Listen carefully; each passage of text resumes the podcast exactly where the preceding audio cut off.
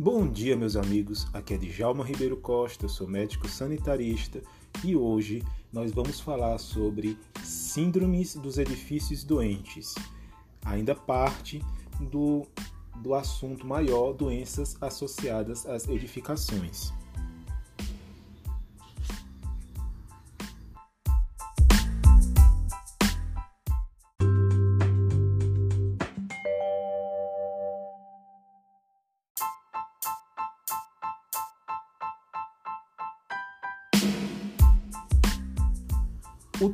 Síndrome dos Edifícios Doentes, também conhecida como Síndrome dos Edifícios Fechados ou Síndrome dos Edifícios Apertados, e por vezes considerada doença inespecífica associada às edificações, denota um conjunto de sintomas característicos, geralmente cefaleia e irritação das mucosas, reconhecido entre os ocupantes de edifícios não industriais como escritórios e escolas.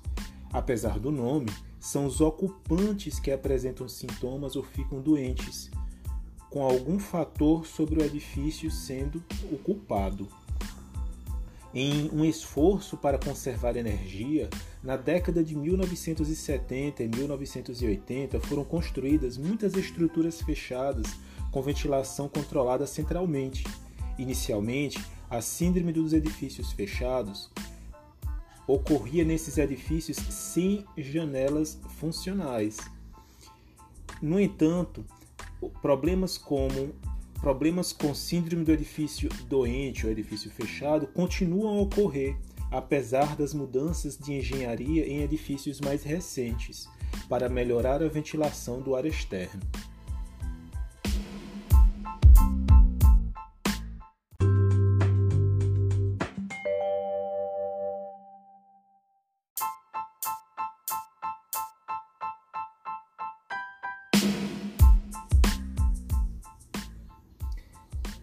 A incidência da síndrome do edifício doente é desconhecida, mas surtos frequentemente relatados de doença em conformidade com essa condição sugerem que é a doença mais comum associada a edificações. Os sintomas que os ocupantes relacionam com a edificação são comuns, mesmo em edifícios sem problemas conhecidos. Surtos de edificações têm ocorrido principalmente em repartições públicas, escritórios comerciais e escolas ou faculdades. Há uma série de fatores conhecidos e suspeitos que contribuem para o desenvolvimento da síndrome do edifício doente. São eles fatores físicos, fatores químicos, fatores biológicos, fatores do hospedeiro, organização do trabalho e fatores psicossociais, que são fatores associados estatisticamente é, significativos, né, associados com a síndrome do edifício doente.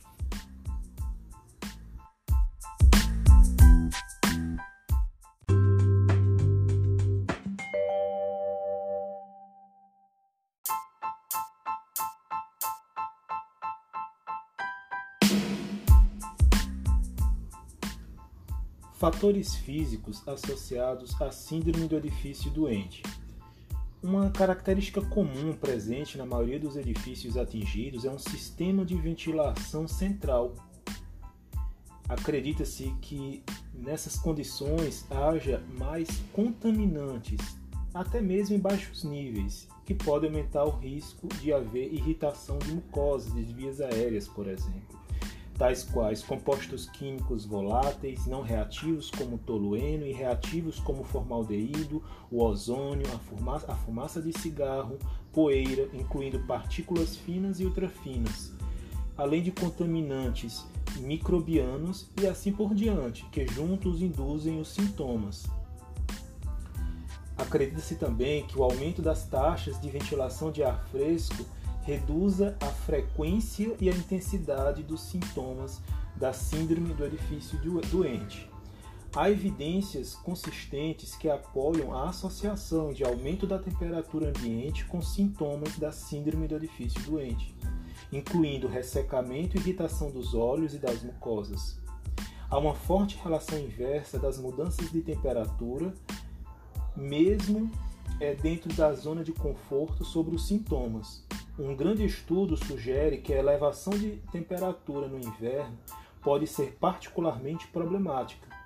No entanto, os autores também encontraram sintomas crescentes e diminuição de conforto térmico quando os edifícios foram excessivamente refrigerados.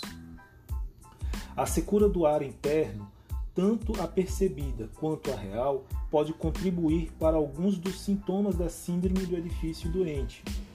O aumento da umidade do ar, quando a umidade relativa é baixa, tem reduzido a sensação de secura e os sintomas relacionados à secura.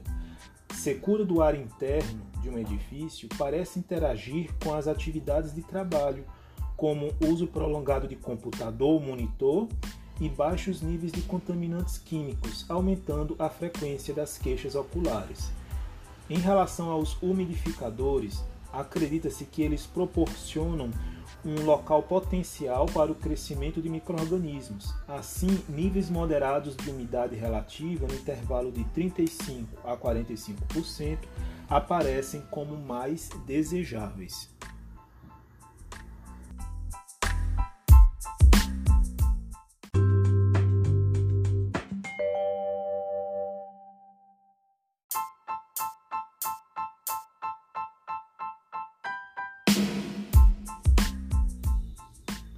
Fatores químicos.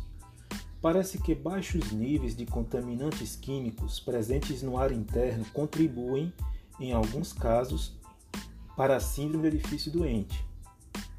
Sabe-se que o formaldeído é um importante irritante químico das vias aéreas em ambientes fechados, que pode estar presente no ar interno em concentrações que demonstrem causar irritação de mucosa.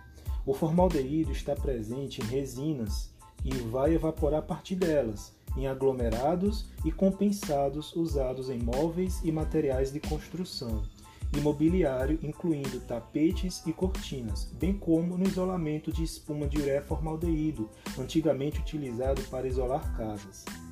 Há uma série de outros fatores potenciais de contaminantes do ar, do, do ar no ambiente corporativo, Compostos orgânicos voláteis, VOX, podem evaporar a partir de colas de carpete e secagem de tintas. As emissões de fotocopiadoras, incluindo ozônio, e de outros equipamentos de escritório.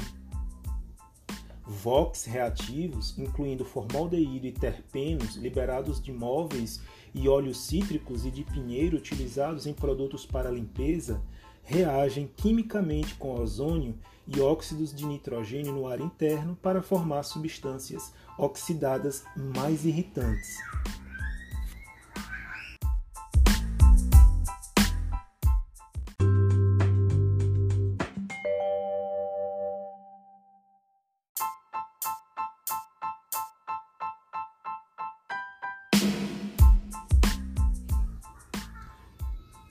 Os odores de substâncias químicas, incluindo VOX, e provenientes de outras fontes como mofo ou crescimento microbiano, chamado de VOX microbianos, podem contribuir de forma independente para sintomas da síndrome do edifício doente.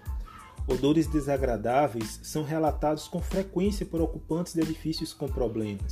Os odores são conhecidos por serem capazes de causar irritação, cefaleia, náuseas e outros sintomas na ausência de concentrações toxicologicamente significativas, com mecanismos que podem incluir incômodo ao odor, ansiedade sobre sua origem e potenciais perigos associados e respostas condicionadas.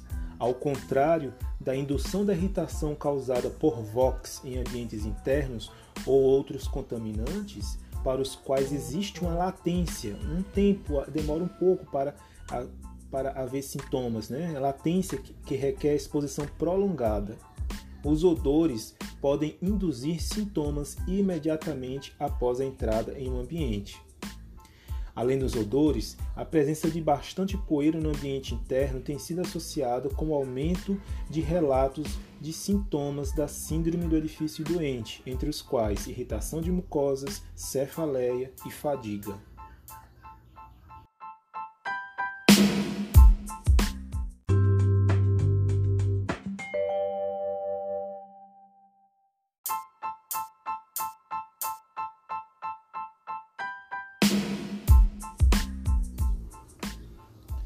Fatores biológicos.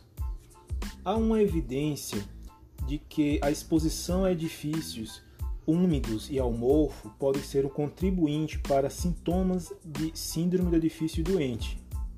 Alguns estudos indicam associação entre umidade e certos sintomas não específicos, como cefaleia e fadiga.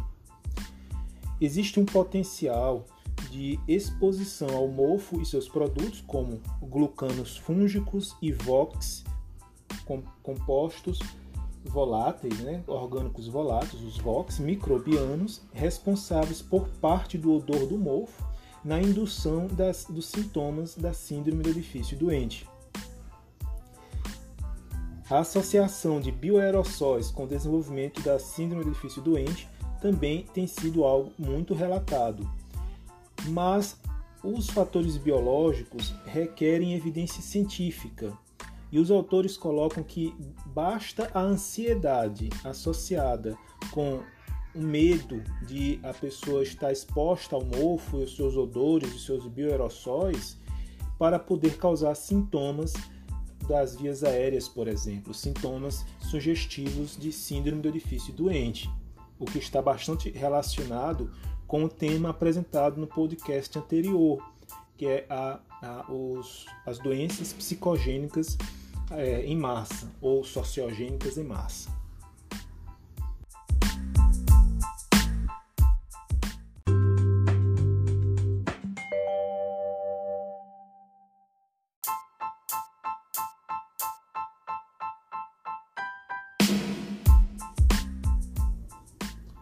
Fatores do hospedeiro. Indivíduos com atopia parecem alergia ou atopia parecem desenvolver mais sintomas de irritação das mucosas, uma observação sustentada por estudos de câmara demonstrando reações a baixas concentrações de irritantes em comparação com indivíduos não atópicos.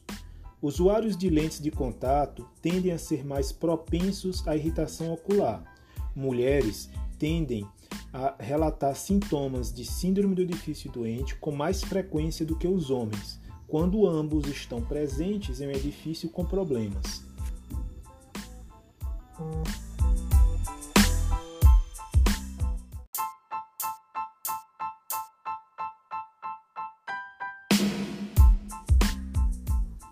Organização do trabalho e fatores psicossociais. Em relação a esses fatores, eles são muito questionáveis. Os estudos que trabalharam com esse, essa questão é, requerem evidência científica. O que os autores, autores colocam é que a invariabilidade do trabalho, a insatisfação com o supervisor, a pouca influência sobre a organização, o alto ritmo de trabalho, o estresse geral e no trabalho foram associados com a prevalência de sintomas de irritação de mucosas. Colocou-se também que alguns estudos comparando é, pessoas em ambiente de trabalho, a ocorrência de síndrome do edifício doente e, e sintomas esperados e sintomas fictícios não esperados. E se observou que esses sintomas fictícios ocorriam com alguma frequência, colocando o tema é, em discussão e que gera necessidade de mais estudos a esse respeito.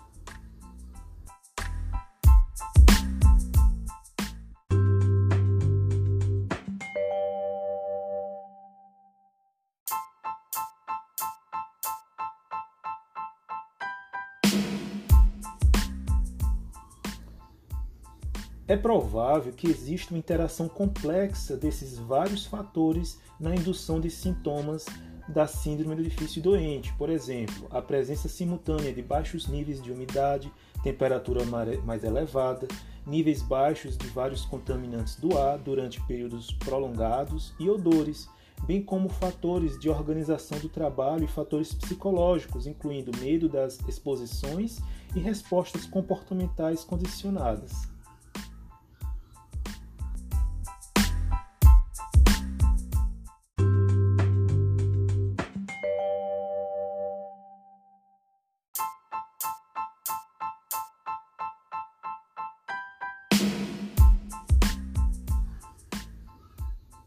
Então, meus amigos, quais, qual é o postulado causal ou fatores que contribuem para a síndrome dos edifícios doentes? Nós podemos dividir em três categorias, baseado no que foi dito anteriormente: fatores da edificação, fatores do hospedeiro e fatores do trabalho. São fatores da edificação contaminantes, como compostos orgânicos voláteis, os VOCs, formaldeído, odores, poeira, agentes microbianos, outros contaminantes. Além dos contaminantes, a ventilação inadequada de ar fresco, o sistema de ventilação central sem janelas funcionais, umidade relativa reduzida ou elevada, altas temperaturas, carpete, ruído.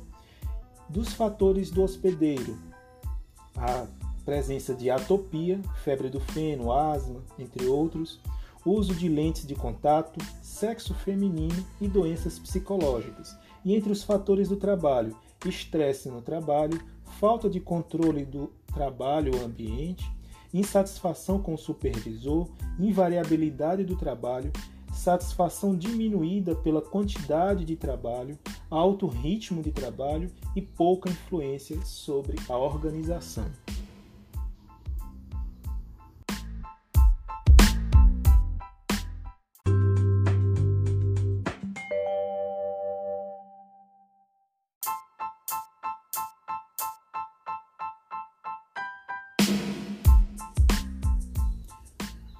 Achados clínicos. Os sintomas mais comuns associados são associados à irritação das membranas mucosas e às cefaleias, mas também são comuns, queixas comuns, é, irritação ocular, dificuldade em usar lentes de contato, irritação e congestionamento nasal e dos seios da face, irritação na garganta, aperto ou ardor no peito, náuseas, tontura e fadiga.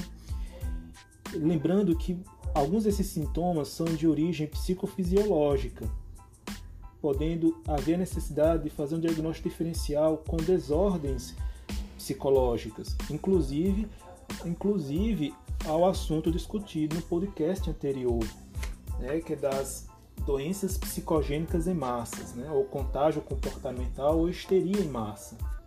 Os sintomas geralmente ocorrem após a entrada no prédio e são aliviados após a saída, o que sugere se tratar de uma síndrome do edifício doente.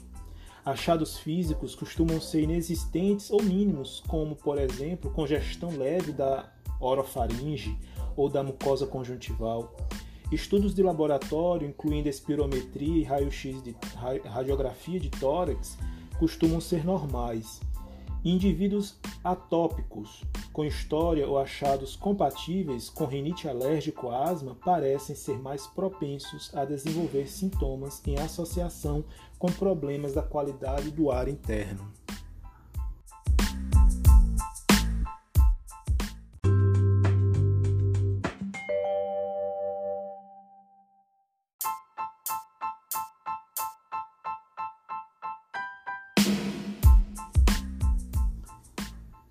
Em relação ao tratamento, consiste em tranquilizar, explicar a aparente fonte e natureza benigna dos sintomas e, em alguns casos, uma avaliação pelo médico do trabalho naquele ambiente ou do médico que dá assistência à instituição ou do médico da família ou comunidade sobre as questões envolvendo a necessidade de um afastamento daquele profissional daquele ambiente que está lhe causando aqueles sintomas, se a relação entre os sintomas e o edifício, o local, tivesse sido estabelecida. É muito importante a participação aí de, das equipes de, de segurança e saúde do trabalho e quando se trata de ambientes domésticos, ambientes de convívio, de moradia, há necessidade de uma avaliação especializada envolvendo a administração do edifício para que as pessoas que ali habitam fiquem menos expostas aos fatores que estão causando irritações em suas mucosas e demais sintomas.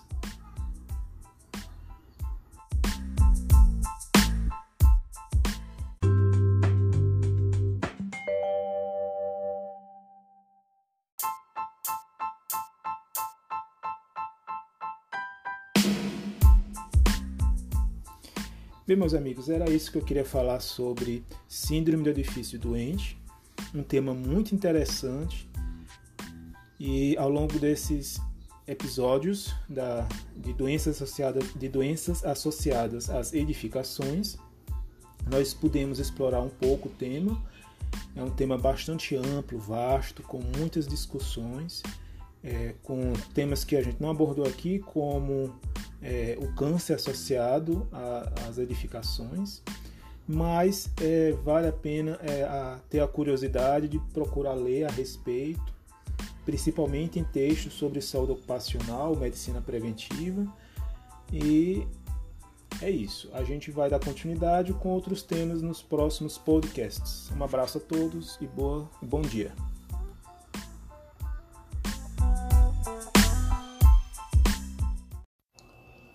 Olá, meus amigos. Eu sou Djalma Ribeiro Costa, sou médico sanitarista e hoje nós vamos começar a série de podcasts em epidemiologia e bioestatística.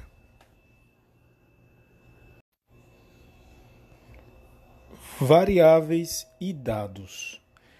Variável é a característica de interesse medida em cada elemento da amostra ou da população. Conforme o nome diz, seus valores variam de elemento para elemento. As variáveis podem ter valores numéricos ou não numéricos, por exemplo, idade, sexo e tipo sanguíneo.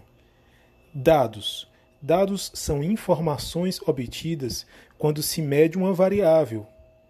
Por exemplo, é, quando você retrata um grupo de pessoas, segundo a idade, segundo o sexo, segundo o grupo sanguíneo. Por exemplo, a pessoa 1 tem 45 anos de idade, é sexo masculino e é do grupo sanguíneo A. Pessoa 2 tem idade de 32 anos, sexo masculino, grupo sanguíneo 0 ou O. Esses são os dados. Não dá muita informação. A partir daí é que os, os dados podem ser analisados e gerar informações, e essas informações poderão gerar conhecimento. Tipos de variáveis. As variáveis elas, elas podem ser classificadas em variáveis nominais, ou variáveis ordinais, variáveis numéricas contínuas e variáveis numéricas discretas. Como reconhecer cada uma? As variáveis nominais e as variáveis ordinais são chamadas variáveis categóricas. Por quê? Porque elas representam dados que são atributos, características, como no exemplo anterior. Então, sexo masculino, feminino, Grupo sanguíneo A, B ou 0 são variáveis categóricas, porque imprimem qualidades, atributos. Se esse atributo ele obedece uma ordem, é dita nominal. Se não obedece uma ordem, ela não é dita é ordinal, ela é chamada de nominal. Quando essa variável nominal ela só pode ter duas respostas, do tipo sim ou não, é dito é dita dicotômica ou binominal. As variáveis numéricas, elas são mais facilmente classificadas quando você se pergunta o que acompanha esse número. Se esse número é uma unidade de contagem, tipo uma casa, duas casas, três casas, está-se diante de uma variável numérica discreta. Não se fala é, duas pessoas e meia, não existem duas pessoas e meias. É, apesar de, nos cálculos, na, nas técnicas estatísticas, acabar, acabar se tendo valores desse modo, a depender do teste utilizado, mas essa não é a regra. E quando se está diante de uma unidade de medida, tipo miligramas por decilitro, está-se diante de uma variável numérica contínua, porque existe uma vírgula e números que podem estar é, ser infinitos. Né? Então, é, essa é a classificação mais simples e mais fácil de se compreender e se classificar as variáveis. Variáveis categóricas, nominais, que podem ser multinominais ou binominais, e as variáveis categóricas ordinais, que obedecem uma ordem. As variáveis numéricas discretas e as variáveis numéricas contínuas.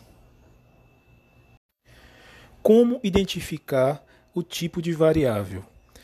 Para que isso seja possível, é, a, o primeiro passo é a variável apresenta unidades, incluir o número de coisas, por exemplo. Se sim, da, os dados foram obtidos por medição ou contagem? É a, pergunta a seguir.